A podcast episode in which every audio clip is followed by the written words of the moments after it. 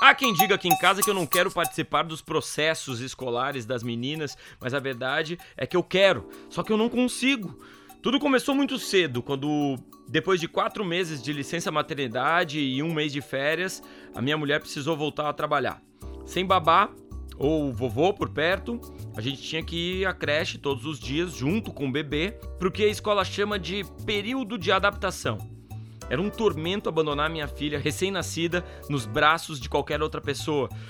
Quanto mais uma pessoa que precisaria cuidar de outras crianças recém-nascidas. Eu suava frio, disparava o miocárdio só de ver aquele monte de bercinhos. E se chorarem todas ao mesmo tempo?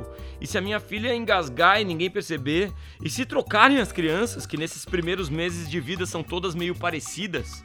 Com o tempo eu percebi que o período de adaptação tem esse nome não por causa da adaptação necessária para as crianças se ambientarem na escola. É um período de adaptação para os pais. Eu precisei de uma temporada estendida de adaptação e achei que conseguiria deixar a pequena na escola sozinha só quando ela fizesse, sei lá, uns dois anos. Aí então vem essa segunda fase. A partir do momento em que começa a entender que ela está sendo deixada na creche, a criança começa a chorar para não ir para a escola. E aí, amigos, não há nada que corte mais o coração de um pai do que entregar o seu filho chorando para outra pessoa cuidar.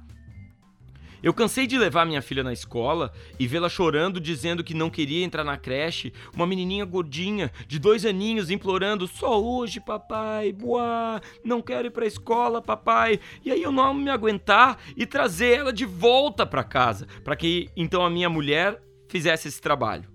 A minha mulher é muito melhor em entregar as minhas filhas na creche do que eu.